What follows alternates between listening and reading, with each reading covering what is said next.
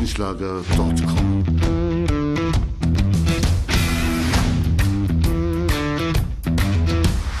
Energie für Körper und Geist. Der Podcast für dich und andere Menschen, die mehr aus ihrem Leben machen wollen.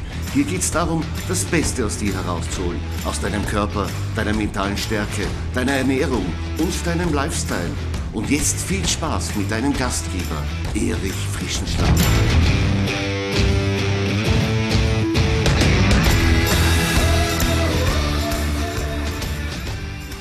Ja, herzlich willkommen zu einer weiteren Ausgabe meines Podcasts Energie für Körper und Geist.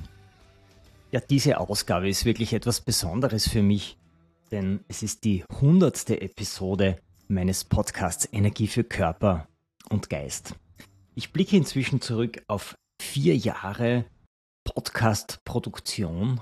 Der erste ist ja erschienen am 11. Mai 2019. Damals habe ich den Olympiasieger Felix Gottwald interviewt mit dem Titel Das Ziel liegt in der Qualität des Weges. Ja, die Folge 1 mit einem Olympiasieger zu beginnen, das war schon sehr speziell für mein Podcasting. Und da sind natürlich viele weitere tolle Folgen, tolle Interviews noch zustande gekommen. Zum Beispiel äh, das erste Interview mit Ingo Frohböse, den ich ja heute auch wieder äh, zu einem neuen Thema interview. Oder auch mit Manuela Macedonia oder anderen spannenden Gästen wie Volker Busch oder den deutschen Schriftsteller Stefan Ulrich. Ja, wenn du noch nicht alle Episoden kennst, dann schau doch mal in deinem Podcast-Player deiner Wahl durch sortiere die Themen und ich bin mir sicher, du findest das eine oder andere Thema, das eine oder andere Interview, das dich bestimmt inspirieren wird und das dich auch weiterbringen wird.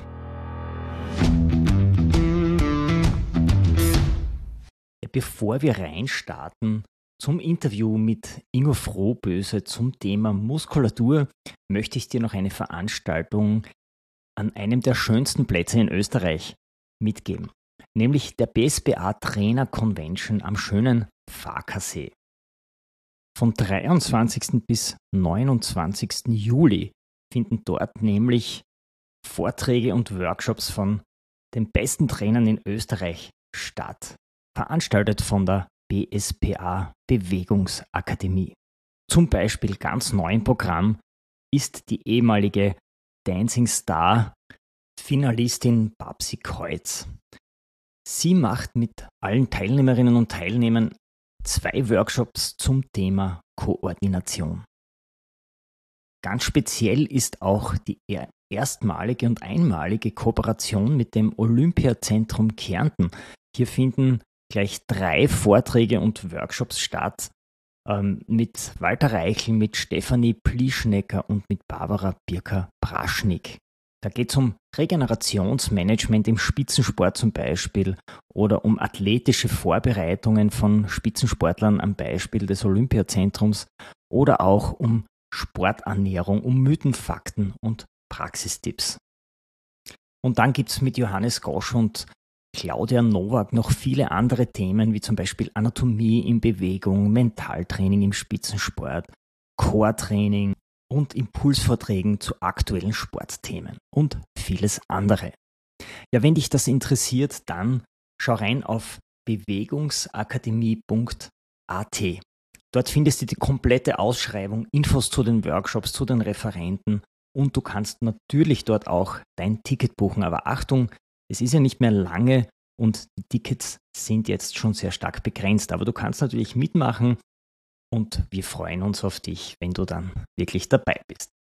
Also eine tolle Fortbildungsmöglichkeit bei der BSPA Trainer Convention ab 23. Juli am Fackersee.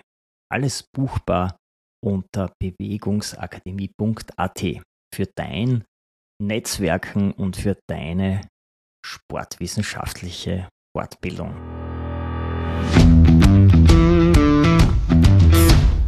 Kommen wir aber jetzt zum eigentlichen Star dieser heutigen Podcast-Episode. Er ist wohl der bekannteste und renommierteste Sportwissenschaftler Deutschlands, nämlich Professor Dr. Ingo Frohböse. Er ist Leiter des Instituts für Bewegungstherapie und bewegungsorientierte Prävention und Rehabilitation an der Deutschen Sporthochschule Köln. Und er hat ein neues Buch im Gepäck. Das geht um die Muskeln, um die Gesundmacher. So bleiben wir fit, schlank und mental im Balance. Und genau über dieses spannende Thema möchte ich heute mit ihm sprechen. Einen Side-Tipp möchte ich allen Hörerinnen und Hörern gleich jetzt noch mitgeben. Im Oktober wird es ein echtes Fortbildungshighlight mit Dr. Ingo Frohböse geben.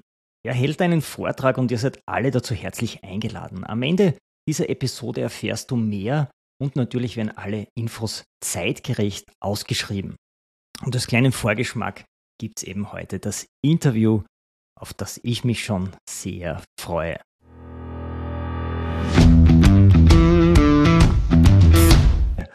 Lieber Ingo, herzlich willkommen. Erich, ich grüße dich. Ich freue mich natürlich. Ich bin ja zum zweiten Mal jetzt bei dir im genau. Podcast und äh, das ist mir immer ein Vergnügen. Wir besprechen heute ja dein neues Buch Muskeln, die Gesundmacher. Bevor wir hier aber noch weiter ins Thema einsteigen, möchte ich dich gleich mal fragen, wie schaffst du es, neben deiner äh, Arbeit, neben deinen vielen, vielen Projekten, die du so laufen hast, noch nebenbei so viel zu publizieren? Ja, ich schreibe so drei im Jahr, würde ich mal so sagen. Mhm, also immer mehr oder weniger. Mhm. Aber ich habe natürlich Lieblingsbücher und weniger Lieblingsbücher, die ich im Jahr schreibe. Und das Muskelbuch ist ein Lieblingsbuch. Mhm. Ähm, und äh, insofern investiere ich da schon mal zeitlich etwas mehr. Wie mache ich das? Äh, weißt du, ähm, ich war ja früher Spitzensportler und ich bin immer noch Spitzensportler. Mhm. Äh, das, ist, das setzt sich ja irgendwie fort. Und Spitzensportler heißt eben nicht nur, dass sie äh, vielleicht auch leistungsfähiger sind als andere. Das ist das eine. Ähm, ich achte sehr auf meine, auf meine Rhythmik, auf meine Balance. Aber ähm, ich bin auch wirklich in der Lage, sehr diszipliniert zu sein und sehr, sehr diszipliniert zu sein. Und das, ich verliere mich eben nicht in, in, in leeren Zeiten. Und beispielsweise für das Schreiben, ich setze mich immer erst dann hin, wenn ich schreiben kann, wenn ich etwas habe, wenn ich weiß, es geht. Mhm. Und da, wenn, weißt du, wenn du einmal geschrieben hast, bist du irgendwann auch in einer Routine. Wie geht das am besten? Wie machst du das am besten? Und ich bereite ein Buch immer ungefähr ein Jahr im Vorhinein vor. Da beginne ich damit. Mhm. Äh, und arbeite parallel immer mal so daran. Wenn mir wieder was einfällt, habe ich so eine Zettelsammlung. Und irgendwann setze ich mich hin. In der Regel mache ich dann eine Klausur und dann prügel ich das durch, mhm. wie ein Trainingslager. Ja. Und dann ist es fertig. Du recherchierst also, bis die Inhalte fertig sind und dann setzt du dich hin und arbeitest das eigentlich nur mehr ab und schreibst alles auf. Du, genau, genau, genau so ist das. So arbeite ich sehr, sehr, systematisch. Also wenn ich mich hinsetze, habe ich die Inhalte schon sehr, sehr gut äh, so einigermaßen in der Grobstruktur vor Augen. Natürlich ergibt sich immer im Prozess immer noch etwas Neues, aber grundsätzlich ja. Es ist ein richtiger Plan, den ich dann schon habe, wenn ich mich da hinsetze und dann lege ich los. Ich fange nicht immer in der Mitte an, oder am Anfang einmal in der Mitte, aber am Ende und dann ergibt sich das so. Und ich habe, was muss man auch sagen, ich habe eine sehr gute Lektorin, die ich mir persönlich leiste. Und diese Lektorin, äh, die kann sehr gut mit mir umgehen, weil äh, ich äh, dann ja auch schon mal durcheinander schreibe. Ich schreibe mal, fange mal am Anfang an, vorne. Und das, was sie macht, sie bringt das immer in ein System, in einen roten Faden hinein. Und da muss ich mir keine Gedanken drüber machen, weil sie ist ja Laien und äh, das äh, hilft mir total. Das ist sehr schön. Also eigentlich der Lifestyle eines Spitzensportlers umgelegt, dann auch ähm, aufs Bücherschreiben. Ja, ja, so ist das. Ja, also irgendwie bleiben wir das ja immer ein Leben lang. Das ist ja so, so eine intrinsische so äh, Geschichte, die da drin steckt. Lass uns jetzt aber aufs Thema deines Buches kommen. Ja. Ich bin ja sehr froh, dass die Muskulatur sich einmal mit einem Buchtitel in Szene setzt. Äh, aber erklär uns vielleicht einmal in deinen Worten, warum ist denn unsere Muskulatur so wichtig? Du, vielleicht erstmal, äh, ich freue mich genauso wie du. Äh, weißt du, die, dass ich dieses Buch endlich geschrieben habe. Es war mir ein Herzensthema. Und warum? weil die Muskulatur in, ja, in allen auch wissenschaftlichen Auseinandersetzungen immer nie gut weggekommen ist. Sie ist ja nie im Mittelpunkt der Betrachtung gewesen, äh, sondern wir haben uns ja sehr intensiv eben mit anderen Dingen, wie gerade in den ersten Jahrzehnten der Sportwissenschaft, ja immer mit dem Herz-Kreislauf-System beschäftigt.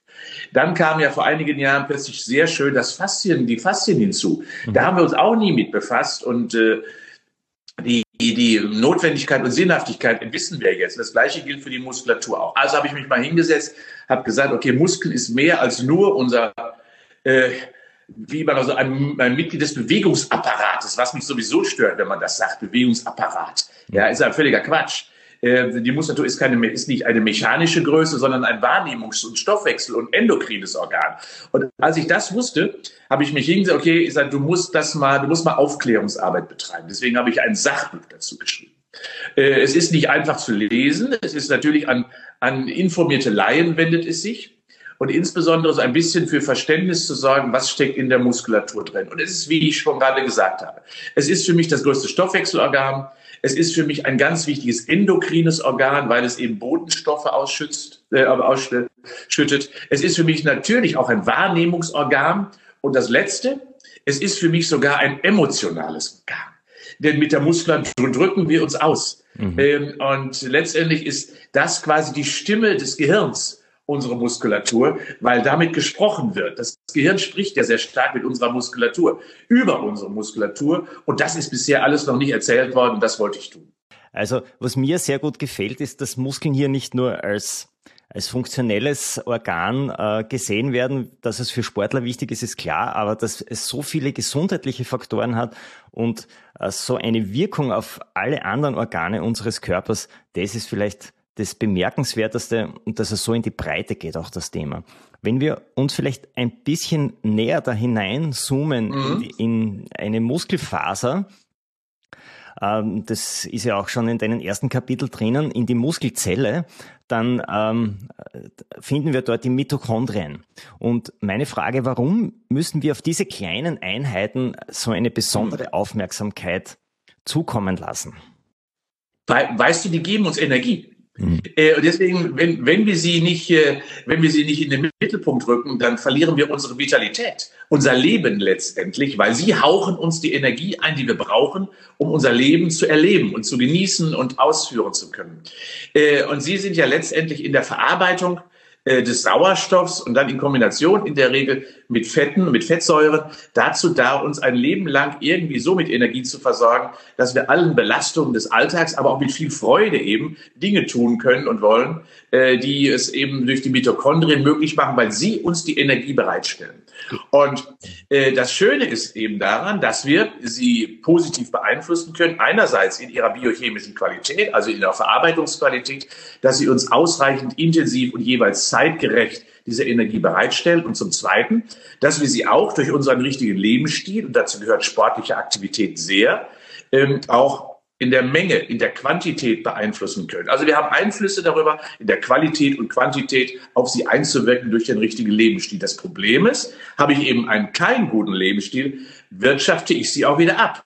Das heißt, ich reduziere ihre Anzahl, ich reduziere ihre Leistungsfähigkeit in der Qualität der biochemischen Prozesse. Und das heißt, ja, ich habe sie deswegen in den Mittelpunkt gestellt, unter anderem, weil sie uns die Energie für unser Leben bieten. Und da kann man die Wichtigkeit und Bedeutung schon sehr schön dran erkennen. Das sind also die Bad News für alle, die einen sitzenden Lebensstil haben, denn sie büßen Qualität der Mitochondrien ein und haben dann auch weniger Energie zur Verfügung. Das ist, das ist das ja auch. Das ist, ich weiß gar nicht, warum die meisten Menschen, ich habe gestern Abend noch bei einem Vortrag gesagt, wie um alles in der Welt könnt ihr glauben, wo kommt eigentlich die 36,6 Grad Körpertemperatur her jeden Tag? Äh, das, das muss doch gewährleistet werden. Das ist ein Wunderwerk, dass der Körper 24-7 36,6 Grad äh, Temperatur produziert. Und dafür, dazu produzieren die Mitochondrien, jetzt kommt es, 60 bis 70 Kilogramm Energie jeden Tag. 60 bis 70 Kilogramm, damit die Heizung des Körpers alleine funktioniert. Und dann erkennen wir schon, ja, das ist eine Leistung, die die Mitochondrien ja machen, die ist in der Bevölkerung überhaupt nicht präsent. Ja, und sind die Mitochondrien nicht auch zuständig für unser optisches Lebensalter? Das heißt so, ob wir jünger oder, oder älter aussehen? Weißt du, ähm, wir, unsere, wir sind ja auch Zellen zusammengesetzt. Und Alterungsvorgänge haben natürlich ganz viel eben mit Zellalterung zu tun. Das heißt, dass natürlich die ganzen Reparatur- und äh, Bereitstellungsprozesse auch von Vitalität immer aus der Zelle herauskommen, aus der einzelnen Zelle. Und jede einzelne Zelle sorgt eben dafür, Zellalterung in der jeweiligen Organstruktur und selbst an der Haut äh, positiv oder negativ stimuliert wird. Und daran erkennen wir schon, ja, diese Energiequellen, diese kleinen Kraftwerke, die wir in jeder Zelle haben, die sind einfach dafür notwendig, dass auch Alterungsprozesse möglichst gering bleiben, weil sie uns eben auch für jede Zelle äh, die optimalen Zustände ermöglichen und vor allen Dingen auch deren Lebensqualität der einzelnen Zelle möglichst lange erhält und vor allem deren Funktionalität möglichst lange erhält, dass sie eben nicht im Selbstmord sich ergibt oder vermüllt wird und zugemüllt wird, weil wir eben viele Fehlverhalten im Alltag haben. Durch Training können wir unsere Mitochondrien sehr gut unterstützen und wie sich genau die Muskulatur verändert beim Training, das hast du auch sehr gut beschrieben. Ähm, zum Beispiel das Thema Kapillare, die Kapillarisierung im Körper mhm. und so mhm. weiter. Ähm, ja, vielleicht kannst du uns das mit deinen Worten noch einmal erklären, was genau passiert beim Training? Ja, weißt du, das, das ist ja auch ganz, ganz wichtig. Wir haben ja beim Muskeltraining denken wir ja immer nur sehr eindimensional, indem wir uns überlegen, okay, Muskel wachsen, wir werden stärker. Das ist es aber nicht. Muskel hat viel mehr an, an, an Anpassungsmöglichkeiten. Und die erste Anpassungsmöglichkeit ist erst einmal, dass sich Wahrnehmungsprozesse verändern. Wir haben ja lauter viele afferente Organe, Rezeptoren in der Muskulatur, die durch Training in ihrer Qualität und Quantität beeinflusst werden. Die Propriozeptoren beispielsweise, die durch dadurch sehr viel besser kennenlernen, die mir sehr viel bessere Informationen geben. Das heißt, ich baue das afferente Set wieder besser auf und damit die Wahrnehmungsprozesse. Das ist der erste Anpassungsprozess. Äh, zweitens, wir das also grob mit Körperwahrnehmung beschreiben und die kommt nun mal aus der Muskulatur. Zweitens, ich habe eine, ein Zusammenspiel der Muskulatur untereinander. Das ist natürlich das, was wir Koordination nennen. Auch das ist ja ein Anpassungsprozess, der auf zentraler Ebene zunächst passiert und dementsprechend dann auch unsere Bewegungsqualität optimiert. Auch das ist Muskeltraining. Der zweite Anpassungsprozess, das ist letztendlich alles das, was wir mit den biochemischen und Versorgungsprozessen einhergehen lassen. Dazu gehört unter anderem die Biochemie, wie gerade beschrieben, die Optimierung der Arbeit der Mitochondrien, aber natürlich auch sämtliche Durchblutungsprozesse. Äh, das heißt, wir eröffnen neue neue Blutgefäße, wir kapillarisieren deutlich mehr. Das heißt, es erschließen sich neue, neue Wege der Durchblutung in eine aktive Muskulatur, weil sie einfach mehr fordert und dementsprechend dann auch durch die Anpassung mehr bekommt. Die dritte Anpassung ist die Hypertrophie. Das heißt, das Wachstum der jeweiligen Muskelzelle und Muskelfaser durch Einlagerung von von Eiweiß mit von Proteinen, die was parallel dazu läuft, was aber noch nicht so richtig wissenschaftlich beim Menschen nachgewiesen ist, ist ja die sogenannte Hyperplasie, mhm. ähm, eine Veränderung der Anzahl der Muskelfasern der Muskelzellen, haben wir beim Menschen noch nicht nachweisen können. Da geht man aber davon aus, dass gerade Zerstörung des Muskelgewebes, wie bei einer exzentrischen Belastung beim Bergabgehen beispielsweise, Muskelgewebe zerstört wird und dann Stammzellen dort hineingehen und zu einer Anpassung im Sinne, ich habe dann mehr Muskelfasern zur Verfügung quasi äh, geschehen lassen. Die letzte, also die, vierte Anpassung, sagen wir es besser so, ist die Anpassung der neuromuskulären Ansteuerung und dementsprechend eine Erhöhung der Rekrutierung und Frequenzierung, das Nerv-Muskel-Zusammenspiel auf lokaler Ebene. Dadurch erreiche ich es eben, dass mehr Muskelfasern, insbesondere die schnellen, kräftigen, großen Muskelfasern angesprochen werden. Wieder eine Anpassungserscheinung, die mir insbesondere ähm, bei älteren Menschen sehr viel besonders erscheint. Äh, und die letzte und die fünfte Anpassung ist natürlich all das, was wir an, an Nutzung beschreiben. Sportartspezifische Nutzung, alltagsspezifische Nutzung, Integration in bestimmte Bewegungsqualitäten. Das ist dann wieder, was ich mir wünschen würde als fünfter Anpassungsprozess. Also äh, Motor Move und Motor Hold System wieder zueinander wunderbar kombinieren und, und, und. Das ist dann, was ich mir wünschen würde im großen, herausfordernden, variablen Dinge fordern von der Muskulatur. Das ist das, was die fünfte Anpassung Mhm. Also dann in Verbindung mit, mit komplexen koordinativen Eigenschaften und Techniken. Ja, du weißt, weißt du, wir wissen ja, dass äh, wenn ich einen Diskuswurf lerne und immer nur in einem trockenen Ring und plötzlich ist Regen im Ring, der Ring wird feucht, mhm. äh, dann wird der, der nicht geschulte, der nicht variable ähm, der keine variable Verfügbarkeit diesen Wurf nicht sauber ausführen können. Genau das muss ich lernen. Variable Verfügbarkeit meiner ähm, in der Grundlagen gesetzten quasi Fähigkeit. Die fünf Anpassungsprozesse der Muskulatur beim Training, keiner kann das besser erklären als du, lieber Ingo. Wenn unsere Hörerinnen und Hörer jetzt äh, motiviert sind und trainieren gehen, was sollten sie denn dann am besten essen von den Nährstoffen her? Wie können Sie Ihr Training unterstützen? Also ähm, Muskeln sind ja aus Proteinen aufgebaut, wie unser Körper ja im weitesten Sinne insgesamt. Äh, und wenn ich insbesondere quasi in den ersten Anpassungsprozessen bin, so Koordination äh, und Kraftausdauer, dann ist das in der Regel meistens eine energetische Frage. Primär. Dann ist das, wie versorge ich den Muskel eben mit Vitalstoffen? Dazu gehören Mineralien, Spurenelemente. Wie ist er angespannt, entspannt? Wie ist er energetisch geladen? Das steckt da so ein bisschen zu. Und das heißt also, eine optimale Mineralienversorgung, Spurenelemente, Vitamine ähm, sind dafür notwendig. Und natürlich äh, ein bisschen die Energieträger, Fett oder Kohlenhydrate in großer guter Qualität. Äh, dann bin ich in allen Dingen des alltäglichen Lebens gut ausgestattet. Mhm. Äh, wenn ich trainiere, ist natürlich das Protein die wichtigste Baustoffquelle des Körpers. Und wir wissen ja, dass sehr viele Muskeltrainingsathleten ja auch sehr viel überproportional manchmal für mich Proteine zu sich nehmen. Aber die große Vielfalt der Aminosäuren setzt es nun mal einfach auch voraus, dass ich äh, bestimmte Aminosäuren zum Muskelwachstum benötige. Das bedeutet also ruhig mal 1,5 bis 2 Gramm in intensiven Trainingsphasen an der Muskelarbeit zuzuführen über Proteine pro Tag und das am besten in kleineren Portionen. Das bedeutet also Proteine in kleineren, kleineren Portionen, am besten immer angereichert mit einer ganz kleinen Note von Kohlenhydraten, weil Kohlenhydrate stimulieren die Proteinsynthese. Also nehmen wir mal was ganz Einfaches äh, vielleicht ein bisschen Magerquark mit drei Himbeeren obendrauf. Das ist genau so ein bisschen das Konstrukt, wie man das hinbekommen könnte. Ähm, und dementsprechend immer in kleineren Portionen 40 Gramm vor dem Training zwei Stunden, vielleicht bei einem langen Training nochmal eine ganz kleine Portion zwischendurch. Aber insbesondere ist die Phase nach dem Training ja die ganz entscheidende. Und da würde ich immer empfehlen, nutze erst einmal das sogenannte anabole Fenster, was aber das aufbauende Fenster, was natürlich in den ersten zwei Stunden etwas dominanter ist. Aber es ist gerade nach einem Muskeltraining ruhig auch schon mal sechs oder acht Stunden aktiv. Mhm. Und deswegen würde ich mir empfehlen, trainiere so früh wie möglich Kraft, am besten in den Morgenstunden, damit du relativ lange an Aufbaupotenzial hast und dann alle zwei Stunden, vielleicht über sechs bis acht Stunden hinweg, immer eine kleine 40 Gramm Portion Proteine, vielfältige unterschiedliche Aminosäuren zuführen, dann mache ich alles richtig. Sehr gut. Also wir nehmen mit, was wir am besten essen und vor allem auf welches Timing wir hier acht geben müssen. Du hast ja vorhin erklärt, dass unsere Muskulatur auch unsere Gefühle stimulieren. Das ist ja wenigen bekannt, Stichwort Propriozeption. Kannst du uns diesen Themenkomplex vielleicht noch ein wenig erklären? Ja, Propriozeption heißt, wenn man das ja übersetzt, erst einmal Eigenwahrnehmung. Es ist ja so die sogenannte Tiefensensibilität.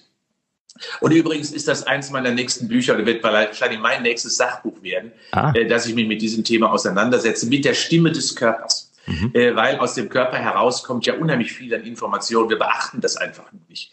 Natürlich haben wir große Analysatoren. Die großen Informationsquellen unseres Körpers sind ja die Augen, das Ohr, äh, letztendlich auch Gleichgewichtssystem, die Haut, das, also die taktilen Informationen. Aber aus dem Körper äh, äh, haben wir eben, wir nennen das auch Körperwahrnehmung im weitesten Sinne, sehr viel propriozeptive Informationsquellen. Und dafür sind eben sogenannte Rezeptoren verantwortlich, primär die Mechanorezeptoren. Ähm, und ich sage bewusst primär Mechanorezeptoren, weil wir haben im Körper drei verschiedene Rezeptorengruppen. So kann man das beschreiben, plus eins. Äh, wir haben die Mechanorezeptoren, da komme ich gleich nochmal zu. Dann haben wir thermische Rezeptoren, die also die Temperatur messen. Bei Temperatur wissen wir ja, ist einer der wichtigsten Fühler und Regulatoren des Körpers und notwendig auch, damit Zellen funktionieren. Der dritte Faktor ist die biochemische, der biochemische Rezeptor. Wie ist die Versorgung, wie Sauerstoff, wie ist die Säure, wie viel Vitalstoffe und, und, und liegt in der Zelle vor, was wird gebraucht. Und dann gibt es noch eine nächsthöhere Gruppe, die ist sehr variabel. Die nennen wir die sogenannten Nozizeptoren. Die gehen überall dorthin, wo sie mal gebraucht werden, wo äh, etwas wichtig zu sein scheint, äh, wo sie lernen können. Das sind die adaptiven letztendlich äh, Schmerz oder Nerven, nervenendige und freie Nervenende, die übrigens keine Schmerzrezeptoren sind. Bei Schmerzen werden nicht gemessen, sondern Schmerzen entstehen im Gehirn. Zurück zu den Mechanorezeptoren. Mechanorezeptoren sind Muskelspindel, sie liegen in der Längsrichtung der Muskelfaser, messen also quasi die Dehnung der Muskulatur. Dann gibt es die sogenannten Golgi-Sehnenorgane, die messen die Spannung in der Sehne, liegen in Längsrichtung äh, der Sehne und messen quasi den Zug Dann gibt es in den Gelenken Vater Pacini-Körperchen, so heißen die. Dann gibt es Ruffini-Körperchen. Diese messen insbesondere die Stellung des Gelenkes, den Gelenkwinkel, die messen Beschleunigungen, Abbremsungen. Und daran erkennen wir schon all das, was wir zum Beispiel brauchen, um ein Schneegefühl zu bekommen äh, um ein Wassergefühl zu bekommen. Das sind Dinge, die wir ja quasi automatisch machen, automatisch aber nur bedingt. Das sind Informationen, die wir über den Schnee in den Körper hineinbekommen. Der Körper reagiert völlig unbewusst und diese Informationen werden auf Rückenmarksebene verarbeitet. Die stammen aus den Mechanorezeptoren. Der Schnee ist jetzt eine Anspielung auf uns Österreicher gewesen, weil wir, genau, weil wir, weil wir uns damit fit fühlen wahrscheinlich. Genau ein äh, wesentliches äh, Kapitel, was ja noch, noch nicht lange erforscht ist, erst seit 2007 von Pente Pedersen, das sind mhm. die Myokine. Man sagt auch die Muskeln als Apotheke des Körpers, weil sie mit anderen Organen in Verbindung steht, quasi Botenstoffe ausschütten. Kannst du uns diese Wunderwerke erklären und vielleicht ein, zwei Beispiele nennen, die besonders wichtig sind? Ja. Letztendlich ist der Körper ja aus mehreren endokrinen Systemen äh, zusammengesetzt. Und diese endokrinen Systeme, das wussten wir eben bis, so lange nicht, bis 2007, Bente Petersen aus Kopenhagen erstmalig für die Muskulatur das beschrieb, äh, senden also bestimmte Botenstoffe aus. Die Fettzellen senden sogenannte Adipozyten, Adipokine aus, aus den Adipozyten, also aus den Fettzellen.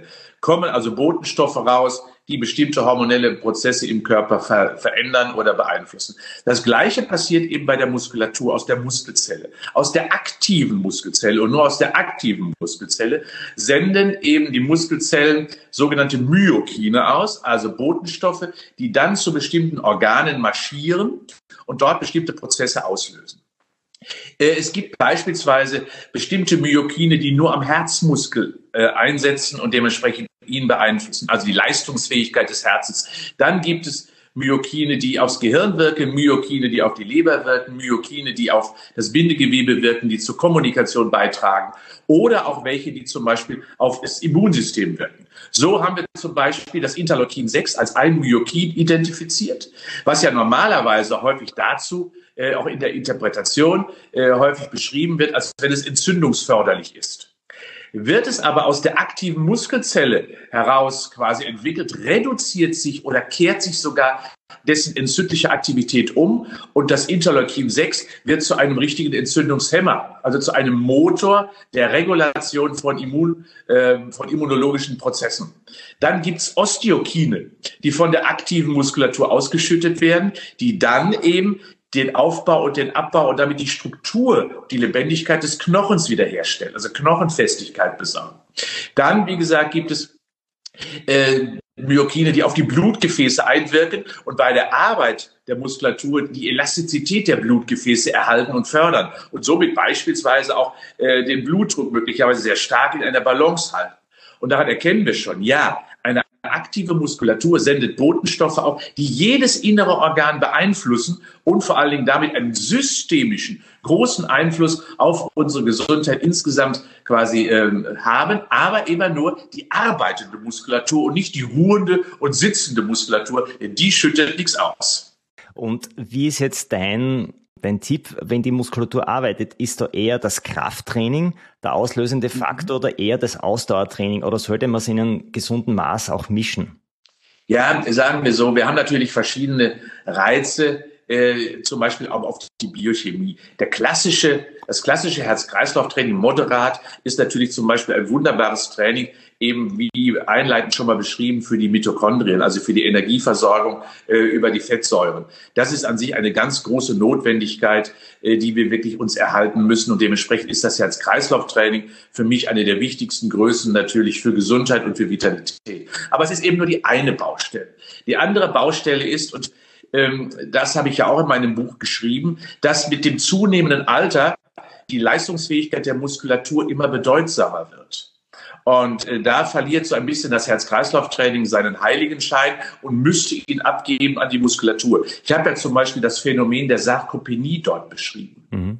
Und das Phänomen der Sarkopenie heißt ja, dass viele ab einem gewissen Alter, spätestens ab 50 die meisten Frauen schon und so ab 60 die meisten Männer, zu wenig Muskelmasse besitzen und zu wenig Muskelkraft besitzen.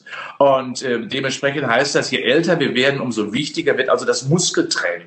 Es verschiebt sich. Hin äh, einfach zur Muskulatur. Und dementsprechend, wenn du mich fragst, ja, es ist ein Mix. Ich bin ja mittlerweile 66 und bei mir sieht es etwa wie folgt aus. Ich laufe etwa sechsmal die Woche, mache ein Ausdauertraining von einer Stunde und mache etwa dreimal pro Woche Muskeltraining.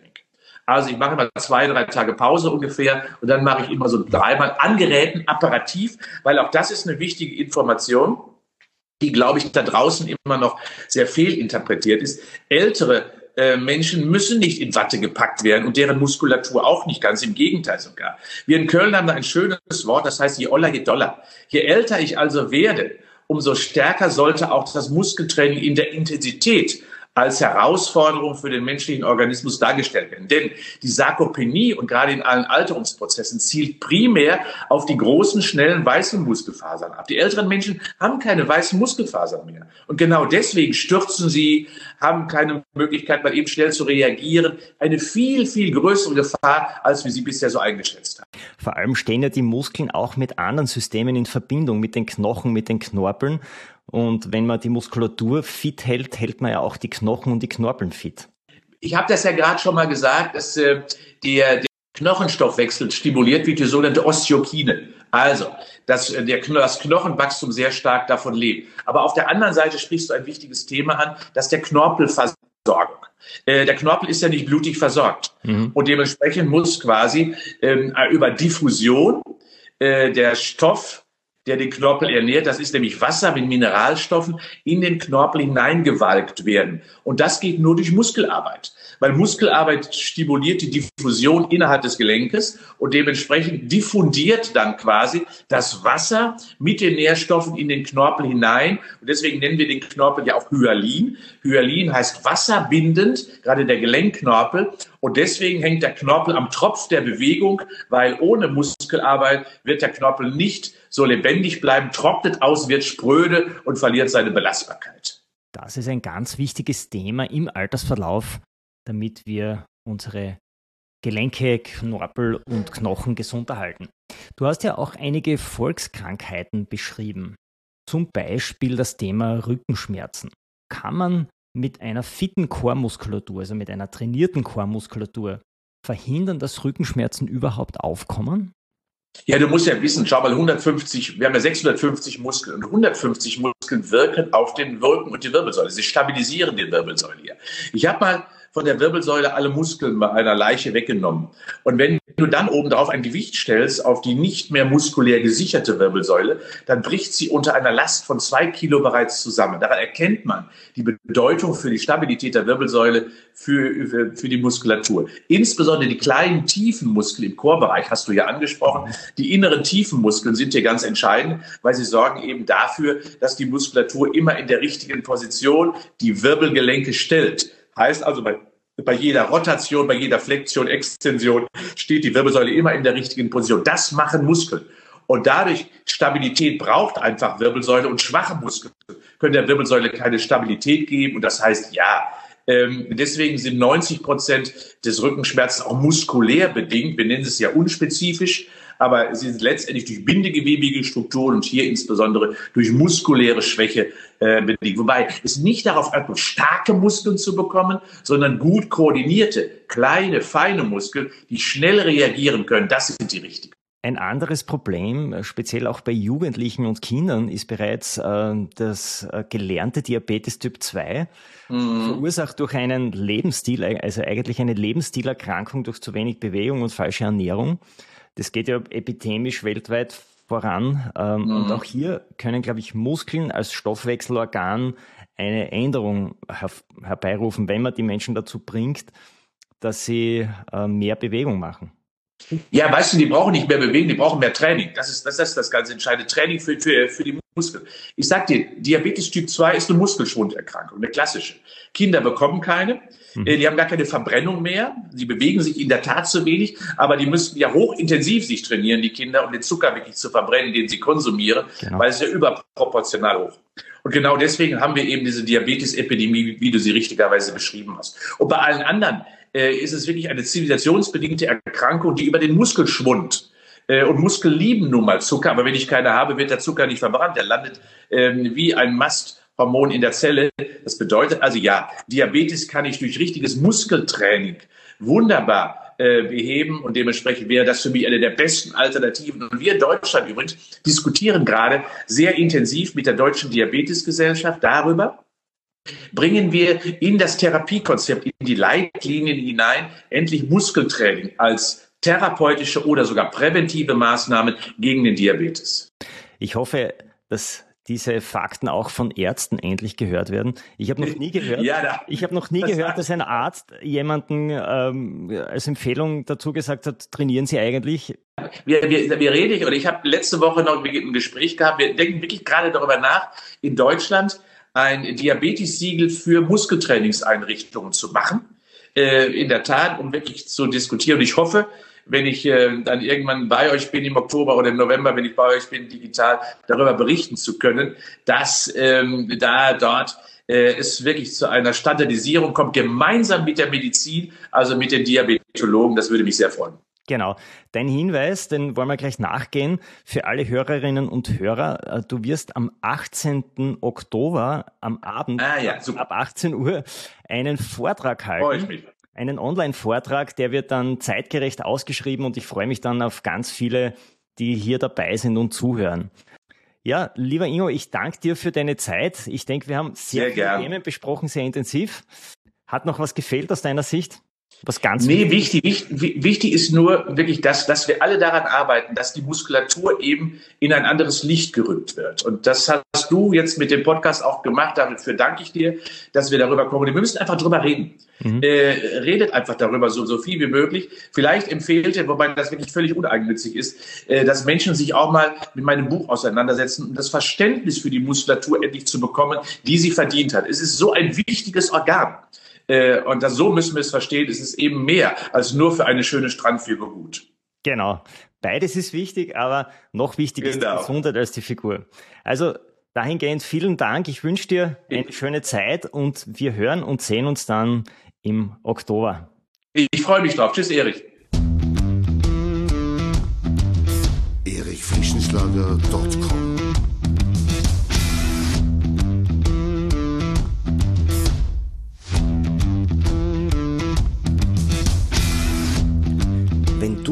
dieser spannenden Folge mehr willst, dann abonniere meinen Podcast auf iTunes oder Spotify. Oder du besuchst mich auf meiner Website erichfrischenschlager.com. Ich freue mich auf jeden Fall auf ein Wiederhören mit dir. Also, mach das Beste aus deinem Tag. Tschüss und Servus aus Graz.